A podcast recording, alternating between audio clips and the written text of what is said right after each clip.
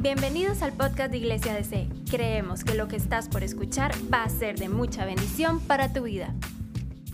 Amén. Estamos en la serie El, el reino de la mente, ¿verdad? Vamos a estar aquí durante todo el mes. Voy a hacer un breve repaso. Entonces, vamos a hacer un breve repaso de los di- diferentes puntos que pudimos estar observando eh, el domingo, sábado y domingo, que hice prácticamente el- un mensaje muy parecido.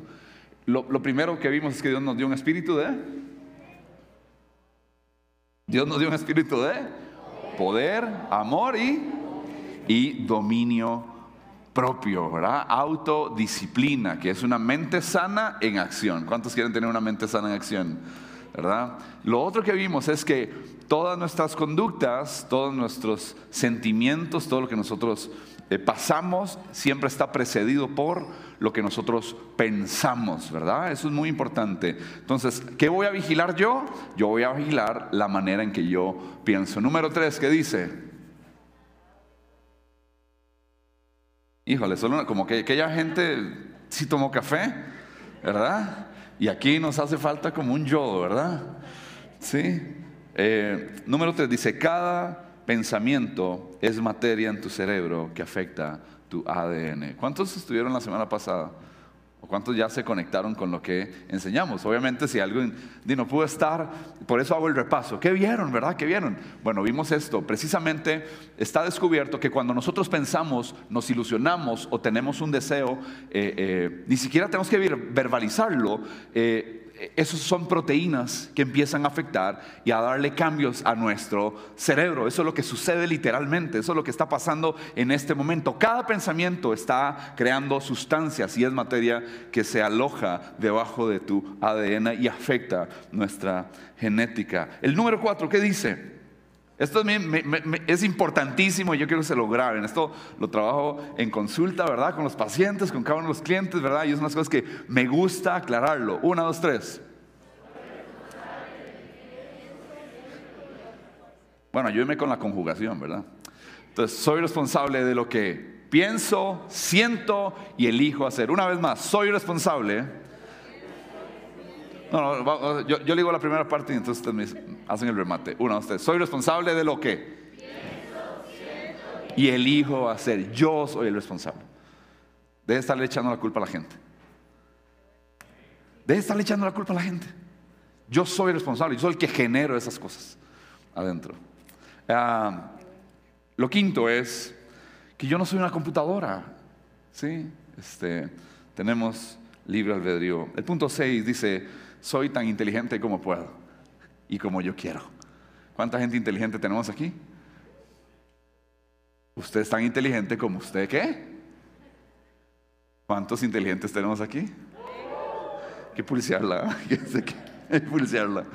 Sí, porque Génesis capítulo 1, verso 26 dice que Dios nos creó a su imagen conforme a su semejanza. O sea, Dios nos hizo perfectos. Nosotros la volamos. Dios nos hizo bien, pero para eso apareció el segundo Adán, para hacer las cosas bien, restaurar las cosas. Y entonces vamos a irnos por ese camino. Número 7, el paso es súper rápido. Dirija los pensamientos de manera consciente y elimine patrones tóxicos. Recuerde que usted crea caminos en su mente. Cada estupidez que usted piensa es un camino. Y entre más estupideces usted piensa, usted tiene autopistas alemanas. ¿Sí?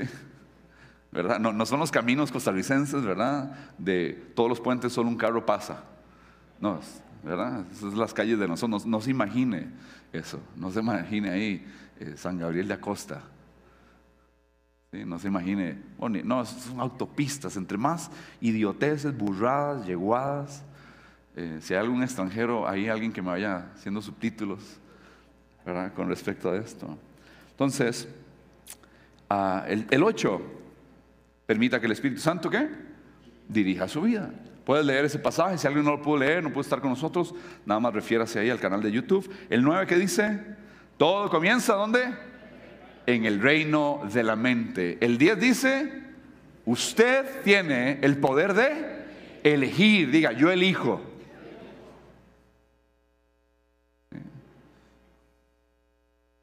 ¿Cuántos cuando están de novios o todavía con las doñas? ¿Y dónde vamos a comer? No sé. No sé. ¿A alguien le ha pasado esa vaina? Sí, levante la mano.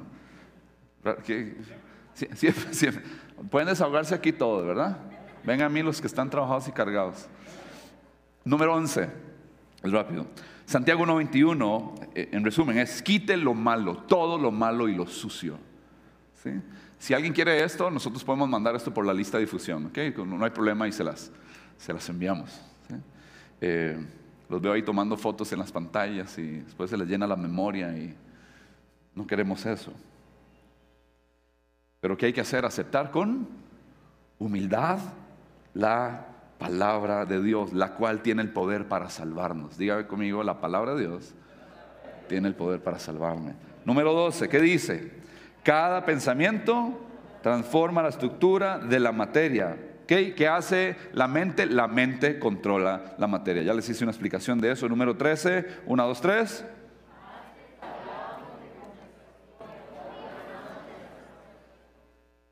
Michael, el pastor Michael, ¿verdad? Estábamos después del domingo pasado, nos reunimos todo el cuerpo pastoral para compartir un rato, aprender juntos. Y él decía, yo crecí con esto. Crecí pensando que eso es lo que usted tiene y lo que se daña ya no hay nada que hacer. Pero la ciencia ha avanzado a tal punto que se ha descubierto la famosa neuroplasticidad. Usted vuelve a, pensar, se vuelven a tirar otras rutas. El, cerebro empieza a buscar otras líneas, ¿verdad? Y esto es muy bello. Eh, lo hablamos también la semana pasada de una manera eh, rápida. El 14 dice, el cerebro es plástico y puede modificarse.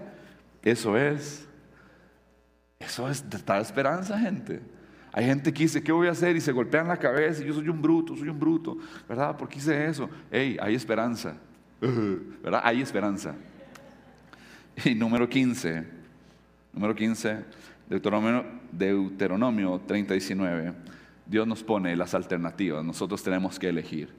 Las alternativas es vida o muerte. Y Él dice, ay, si escogieran la vida para que bendigan a sus hijos y a los hijos de sus hijos. Eso fue lo que vimos la, eh, semana, la semana pasada. Ahora, esta semana quiero arrancar con, con esto. El modo, ¿sí? Ah, se me fue, el, ahí está. El modo en que piensas va a afectar mi yo interno y mi yo externo, pero además va a afectar a quiénes? están a nuestro alrededor. La manera en que nosotros pensamos, la ciencia y la palabra han demostrado la famosa epigénesis. La epigénesis es que mis genes y mis decisiones transforman, obviamente mis decisiones, mis pensamientos transforman las cadenas de, genética y entonces en algunas se apagan ciertos códigos, ustedes saben que es una cadena de genes, ¿verdad? Sí, del ADN y se empiezan a apagar ciertos códigos en esto. La neurociencia descubrió que eso se pasa a través de los espermatozoides y los óvulos. Por eso la Biblia ya ahora sí se, se fundamenta de que Dios visita la maldad de los padres hasta la tercera y cuarta generación. Hoy día la ciencia ya lo descubrió, ya lo comprobó, ya entienden acerca de esto. Esto es, yo no sé, para, es rajado, porque antes se hablaba de eso, pero no lo comprendíamos. Hoy, hoy lo comprendemos. Hoy. La Biblia va allá y la ciencia va aquí tratando de, de alcanzarla. Sí, Dios nos dejó todos estos secretos. Porque las elecciones que nosotros hacemos son la clave para activar o para apagar nuestro cerebro. ¿Cuántos aquí hemos apagado el cerebro muchas veces? ¿Cuántos lo hemos apagado? Sí, lo, tenemos eh, en, modo ahorro. ¿Cuántos aquí son los que pasamos apagando las luces en la choza? Sí. Pero la idea aquí no es apagar, más bien aquí es activar nuestro cerebro. Ahora, quiero hablar del famoso mito génico o genético. Y a esto quiero ponerle atención y es donde tal vez concentre la mayor fuerza de eh, la parte de hoy. Mañana voy a continuar. Estoy haciéndole caso a mi equipo, ¿verdad? Que me pidieron el fin de semana pasado me dijo, Paz, haga mensajes cortitos, sábado y otro domingo, y después otro domingo, y después sábado y domingo. Este, no sé si es que no les gusta escucharme, pero los quieren cortitos. ¿Cuántos escucharon en los noventas, por ejemplo, que había, que estaban buscando un, gen gay? ¿Cuántos han escuchado el famoso gen del alcoholismo, de la depresión, de, la falta de, la dificultad ah, de, aprendizaje? ¿Cuántos han escuchado, verdad? Vean, ese mito del gen, es, es como endiosar los genes. Es como colocar los genes y darles un papel tan importante que te quita y me quita a mí muchas facultades que no es lo que se encuentra desde la ciencia. Y entonces tratamos, ¿verdad?, de, de, poner y decir, es que hay un gen, tratamos de justificar y echarle la culpa a un gen dentro de nosotros. Y eso no es lo que enseña ni la ciencia ni la palabra. Digan conmigo, hay que desbaratar el mito del gen. Hay que desbaratarlo. ¿Cuántos han escuchado? Esa chavala tiene buenos genes. Ese chaval tiene buenos genes, que viene con buen, buena genética. ¿Han escuchado eso? Sí. Y, la chavala toda chamada, pero hay que llamar las cosas que no son como si fuesen. Escúcheme, los genes pueden crear ambientes, ¿ok? Propicios dentro de nosotros, ¿sí?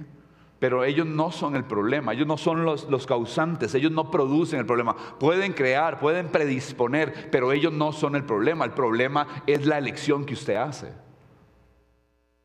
Para mí esto es muy importante enseñarlo, y, eh, eh, ¿verdad? Porque nosotros el problema. E, ellos pueden crear ambientes, pero lo que yo decido hacer es por eso, por ejemplo, que si yo digo, mi mamá era depresiva, mi abuela era depresiva, entonces yo soy. En ese momento se activa aquello que se llama epigénesis, se activan, se sueltan sustancias y empiezo a decidir, di yo también voy a ser depresivo. ¿Me están siguiendo aquí? Esto es muy importante. Porque los estudios revelan, y ahorita les voy a hablar sobre un estudio que me tiene todo el día, y el que lo quiera, le mando el estudio. Los que son buenos ahí leyendo inglés, eh, lo comparto acerca de este estudio, porque la Biblia dice que todas las cosas salen del corazón del hombre, las cosas horribles salen del corazón. Tenemos que atacar el corazón. ¿Cuántos lidiamos aquí con malos pensamientos? ¿verdad? Ya a mí a veces lo que se me vienen son pensamientos violentos, yo se los he contado a ustedes, ¿verdad?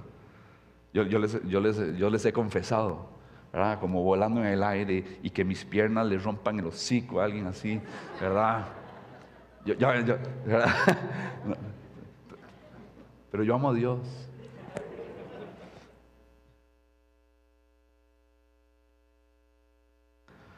No puedo entrar en todos los detalles técnicos, a algunos les aburren las, las partes técnicas. ¿verdad? Pero cuando uno piensa eh, eh, el mito de echarle la culpa al gen, los genes sí están, los genes sí predisponen y hacen un montón de cosas, pero si le echo la culpa al gen, ¿sabe lo que es ese pensamiento? Pensar así, ¿qué elimina? Elimina la capacidad que usted tiene de elegir y elimina el que usted rinda cuentas. Échele la culpa al gen, y ya está el gen, entonces porque tengo ese gen, entonces yo soy así. De muy fácil, usted se libra de todo.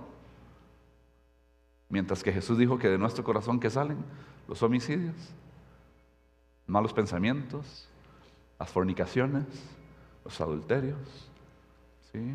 todos los soez, todo lo feo sale de dónde? Del yo interior. De ahí sale. Yo soy responsable de lo que. Vamos, vamos, yo soy responsable de lo que. Pienso, siento y elijo hacer. ¿Cuántos están agradecidos porque pueden escoger?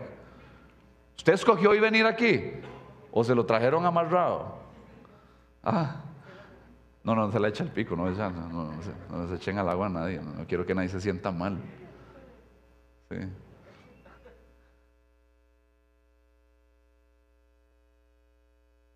Encontré un estudio que me gustó, mortal. Lo pueden buscar, la autora se llama eh, Gail Ironson, la puedes encontrar así. Se escribe G-A-I-L, ¿ok? Gail, ¿verdad? ¿Sí? Ironson, A-R-O-N-S-O-N, hija del hierro, verdad sí, traduciendo el nombre. Ella es una psicóloga y psiquiatra. ¿Qué dice el estudio de ella? Ella hizo un estudio por cuatro años. Y eso es mortal, pero así mortal. Agarró a pacientes de VIH, agarró a pacientes de, que tienen SIDA. ¿Qué es SIDA? Síndrome de inmunodeficiencia adquirida. ¿sí? Eso es que su sistema inmune no, no funciona. Entonces usted lo puede matar cualquier cosa. ¿Cierto? Hablemoslo así. en- tiene más detalles, pero hablemoslo así. Y ella quería ver qué pasaba con los pacientes de SIDA. Y ella vio que los que se acercaban a una iglesia, los que empezaban a adorar, los que empezaban a orar, los que pertenecían a una comunidad cristiana, ella vio que empezó a haber cambios en ellos. Para bien, empezaron a generar. La carga viral bajaba en ellos. La carga viral bajaba y empezaban a producir un tipo de células que eran buenas para combatir, ¿verdad? Y levantar el, el sistema inmune. ¿A partir de qué? De entender y tener el pensamiento que Dios los ama. Que Dios los ama. Y los ama incondicionalmente. Y que hay un Dios que es amoroso. La ciencia lo comprobó, nosotros siempre lo predicamos, pero ya, la ciencia ya lo comprobó. ¿Qué hace el amor? ¿Qué libera el amor? El pensamiento que hace en nosotros. A diferencia de los que no creían que Dios los amara, me imagino por los rollos, por el background que tengan, por la vida que llevaban, cómo Dios me va a amar a mí, no, Dios no me puede amar así. Toda esa gente más bien levantaban las cargas virales. Vean qué poderoso es esto. Yo he estado estudiándolo y leyéndolo y, y ella hizo esto en la Universidad de, de Miami.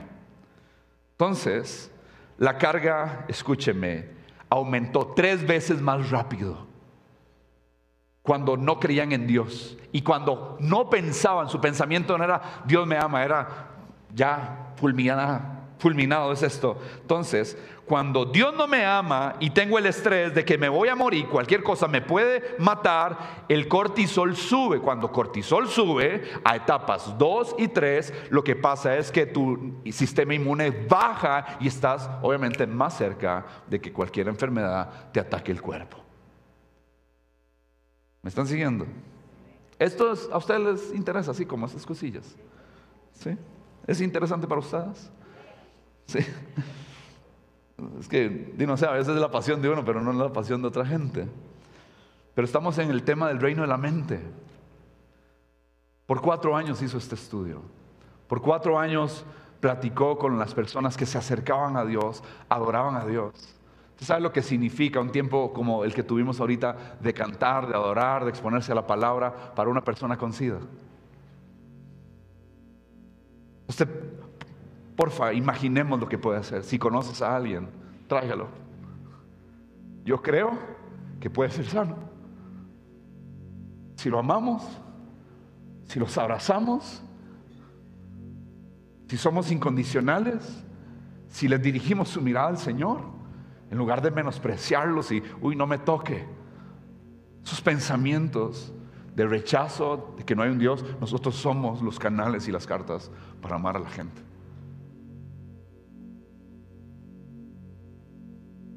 Para ellos, de tener un pensamiento de que hay un Dios benevolente que les perdona, que protege, les levantaba las defensas, producían más células. Los pensamientos gobiernan la materia de lo que sucede en tu cerebro y el cerebro libera. Dios tiene en nosotros, nos puso depósitos de sanidad ya en nosotros. Pero como vamos para atrás, somos con pensamiento catastrófico, todo nos afana.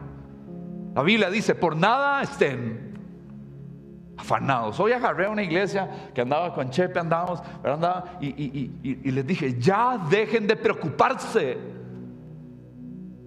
Deja de preocuparte. Aprendamos a reposar en Dios. Aprendamos a descansar en Dios. Son preocupaciones aquí, aquí, todo preocupa gente. Y él dice, hey, por nada se preocupen. ¿Por qué? Porque la preocupación son pensamientos tóxicos, tóxicos que ensucian y que dañan tu cerebro y con lo que liberan más bien son enfermedades. Esto funciona desde lo positivo o desde lo negativo. La Biblia nos lo declaró hace cientos de años. Por nada se afanen. Antes vengan con sus peticiones, ruegos, súplicas. Vengan, preséntelas y dice, y acciones de gracias. ¿Quién lo escribe? Un hombre metido en la cárcel. Ah, bárbaro. ¿Dónde estaba Pablo? En la cárcel. Dice, por nada se afanen. ¿Qué es? Por nada se estresen. Y por nada, ¿qué es? Naida, dijo Chivolo. Escúcheme, dígale a su familiar que está ahí, tus decisiones tienen impacto.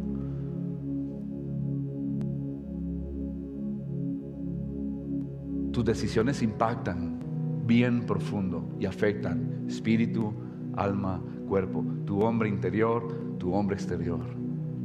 Afectan tu cuerpo. Ustedes saben, ya se los dije, ¿no? Que del 75 al 98% de las enfermedades son de tipo de la mente, lo que yo suelto aquí. Ahí están las enfermedades y del 2% al 25% son ya por temas ya de ambiente y genéticos y ese tipo de cosas.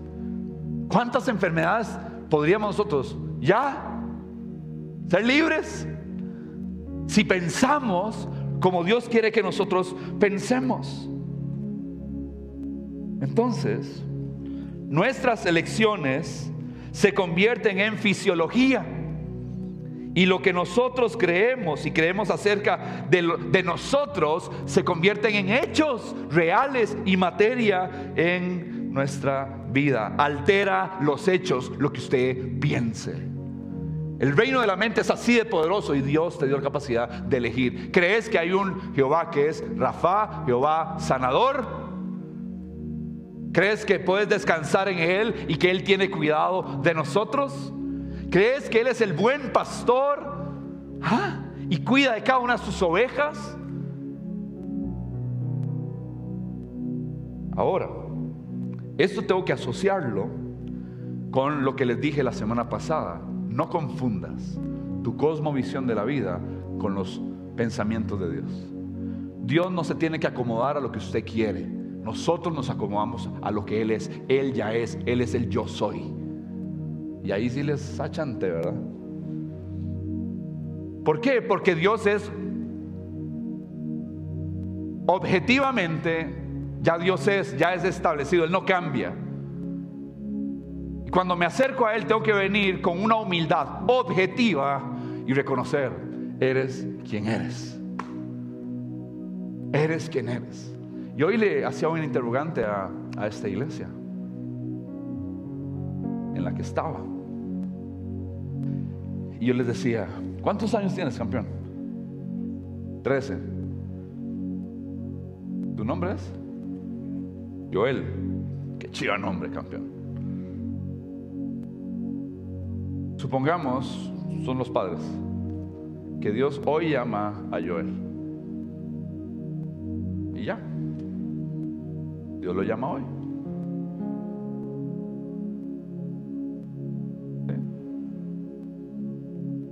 En la cosmovisión, usualmente nosotros los padres vamos a pensar, ¿por qué?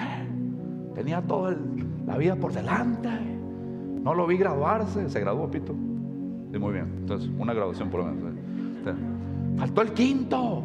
No lo vi con Willas, ¿verdad? Eh, eh, la universidad. Y, porque esa es nuestra cosmovisión de la vida. ¿Cuál es la cosmovisión de la vida? Envejecer. ¿Todos queremos sí o no?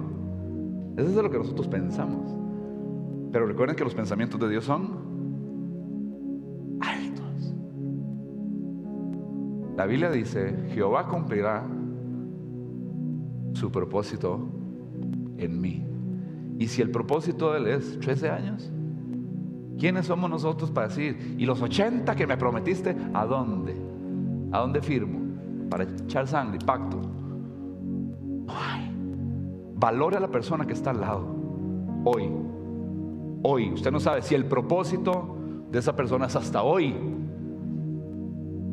Yo no puedo asegurar que sea hasta hoy o en 20 o en 30 años o en 40 años. Nos aferramos a la cosmovisión terrenal, pero no bíblica. ¿Va a doler? Sí, sí duele. Va a doler la pérdida de alguien. pero el propósito se cumplió en cuánto? 13 años, algunos 5 años, otros 3 meses, otros nacen y otros nunca nacieron. Propósito. No es mi pensamiento, es el pensamiento de Dios. Vean qué profundo es esto. Quiero que nosotros como iglesia comprendamos esto. Dios no se tiene que ajustar a mí. ¿Puedes decir eso? Dios no se tiene que ajustar a mis deseos y caprichos. Porque el, el hecho que usted tenga deseos y caprichos no quiere decir que Dios va a cambiar. ¿Aló? Está bien. O no sabían eso. Qué lindo ver tantos jóvenes.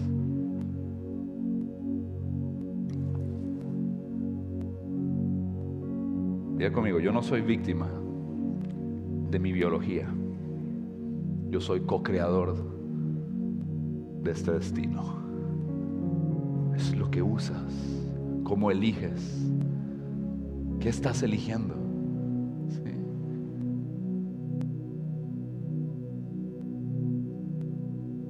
¿Cuál es su pensamiento en el corazón? Tal es él. Hebreos 11.1 dice, es pues la fe, la sustancia. Vean conmigo, sustancia. De las cosas que se esperan, la demostración de las cosas que no se ven. De hecho, cuando usted va y habla con los neurocientíficos y usted empieza a hacer ejercicio, primero, ¿verdad? antes de que crezca el músculo, primero se fortalecieron todas las estructuras neuronales. Primero sucede esto, usted creó el hábito y después, obviamente aquí no, ¿verdad? Pero hay otras personas que sí. Primero hace el trabajo dentro después se liberan las sustancias y después crece. ¿Qué es la fe? Una sustancia. Y qué interesante que los pensamientos de nosotros lo que hacen es liberar sustancias. No se divide, usted es espiritual, mi cuerpo. Para algunas eso es una tricotomía, para otros es una dicotomía. Algunos dicen que solo, ¿verdad? Hombre interno, hombre externo. Yo no quiero pelear por esas cosas. Yo sé que tengo una mente y que tengo que cuidarla. Sobre toda cosa guardada. Guarda tu corazón. Porque de él mana la vida, pero también de él puede salir tonteras. Entonces cuando yo veo esto, todo lo que crees y lo que esperas empieza a convertirse en sustancia que de verdad afecta mi físico, afecta, me puede sanar si actúo conforme a esto. Ahora, esto funciona en una vía positiva o en una vía negativa. ¿Cuántos creen que nuestro sistema nervioso es glorioso? Dios lo hizo glorioso. Los veo así como, yo no sé si ya quieren jalar como yo no veo cara, lo que veo son mascarillas, ¿verdad?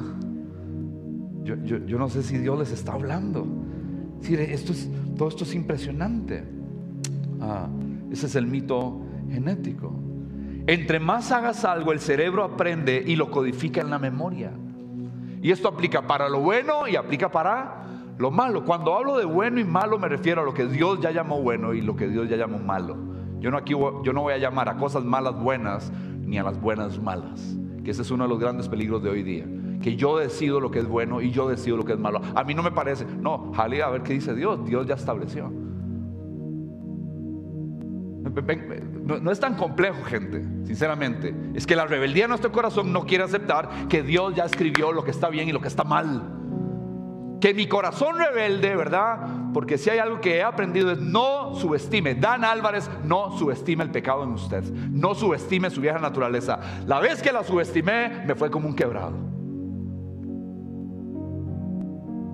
¿Cuántos aquí se han subestimado? Y nos fuimos, pero de hocico.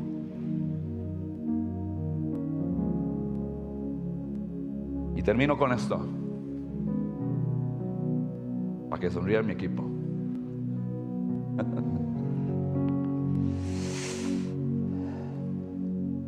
Cada mañana que despiertas, tienes nuevas misericordias.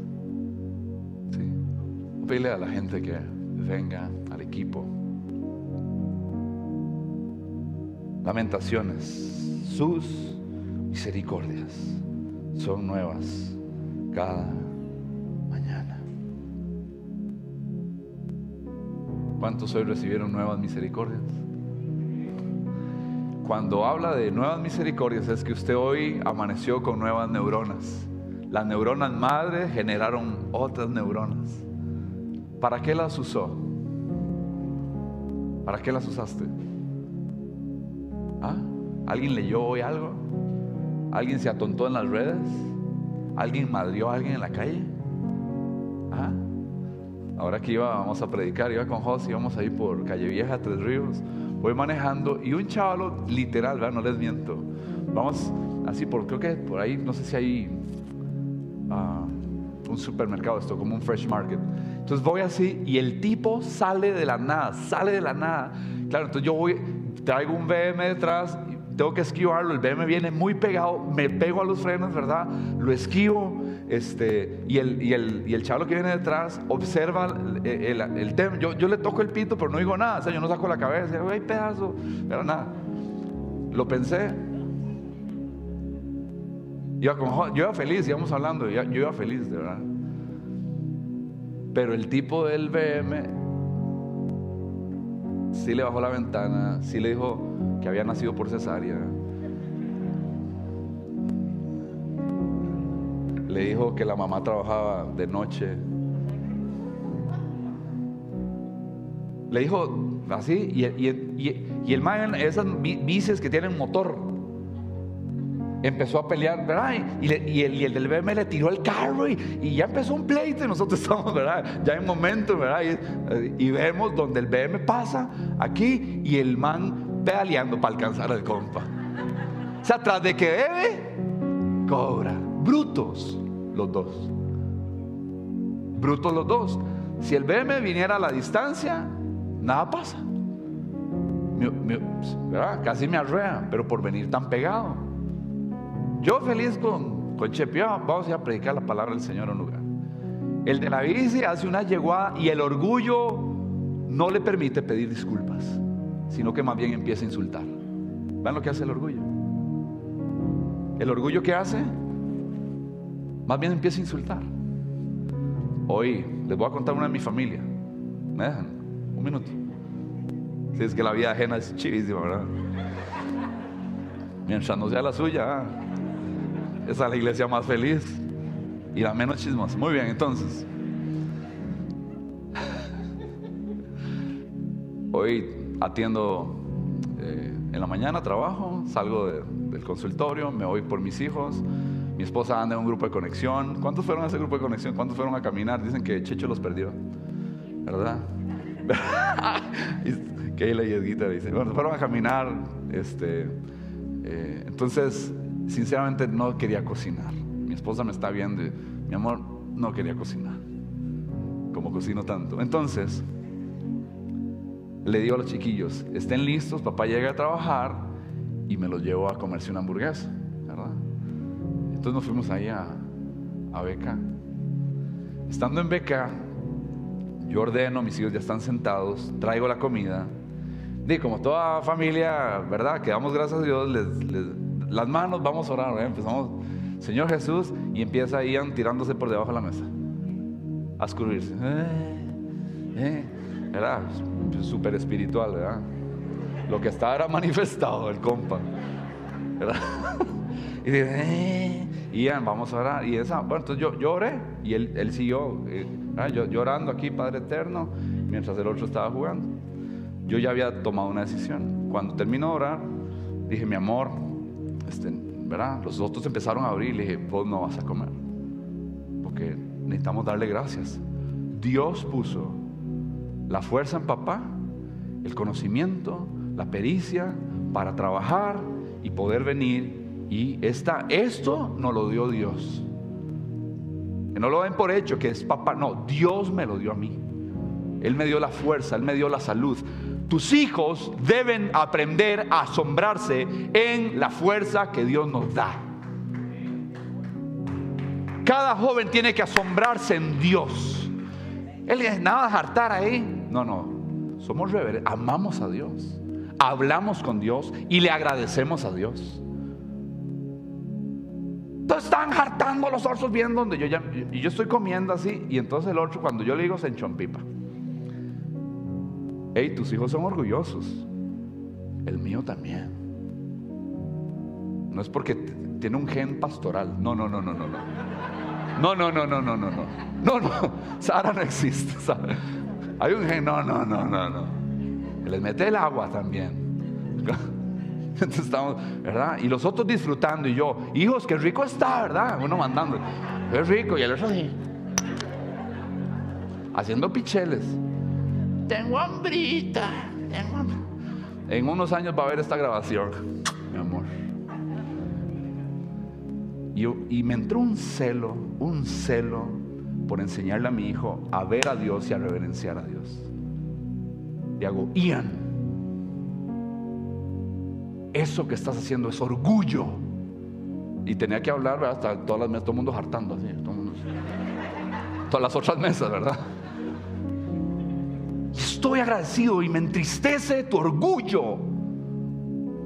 Yo, claro, hablaba como ventrílogo. Me entristece tu orgullo. Y los dos hermanillos aquí. Viendo la vara, tirándose los, los toros. Él eligió, ojo, no orar teniendo la bendición de la comida y tiene la comida ahí, tiene el hash brown, tiene su whopper ahí, tiene su bebida, ni la pajilla lo dejé tocar. Y al toque agarró una pajilla y quería jalar el hash brown, así jalar. Así es un bicho. Los hijos de uno son unos bichos. Y le hago, Ian, ¿qué va a hacer Coco y su pandilla? Ian,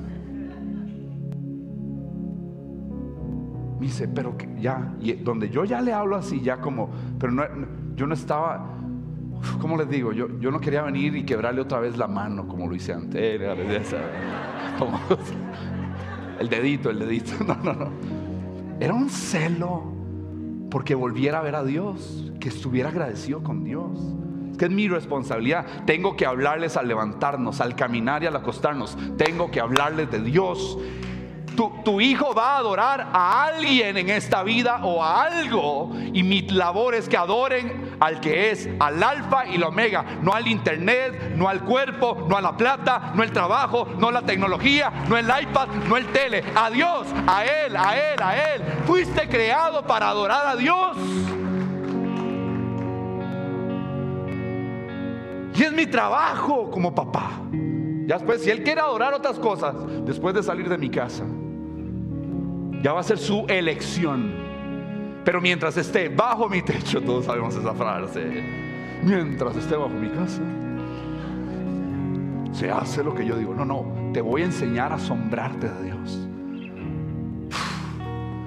Entonces estaba llorando, llorando, yo hablándole, eso es orgullo, ¿qué es orgullo? Eso.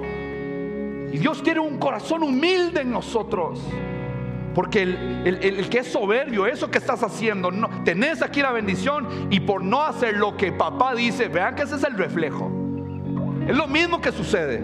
Dios dice, aquí está la bendición, hagan esto para que sean benditos, hagan esto para que se harten su whopper. No. y se están palmando del hambre. Tengo hambrita, si tienen hambre, pero el orgullo no los deja ceder. Y hay que quebrar la cerviz. Que venga un temor reverente. Mi hijo empezó a llorar. Cuando después de que le, lo sacudí con mi voz, no, no lo toqué, lo sacudí. Yo estaba así agarrando la mesa, ¿verdad? ¿Y los otros cómo estaban? Disfrutándolo. Yo ya vi que mi hijo entendió. Le dije, coma. Ahora sí vas a comer. Agarra el hash brown y hace así. Y entró una vara en él que dejó el brown y hizo así. Empezó a orar. Dari, ya oré.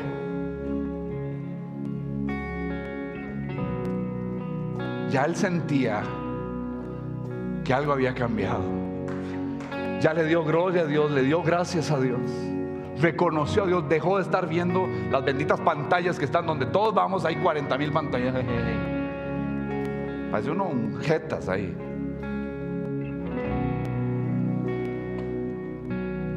¿Para qué usó la- las nuevas neuronas mi hijo hoy? Para saber que todos los días hay alguien que es merecedor de toda gloria y toda honra y toda exaltación. ¿Cuántos están agradecidos con Dios? Denle un fuerte aplauso al Señor. Gracias por escucharnos. No olvides compartir este mensaje. Para más contenido e información sobre Iglesia DC, puedes visitar nuestro sitio web iglesiadc.com.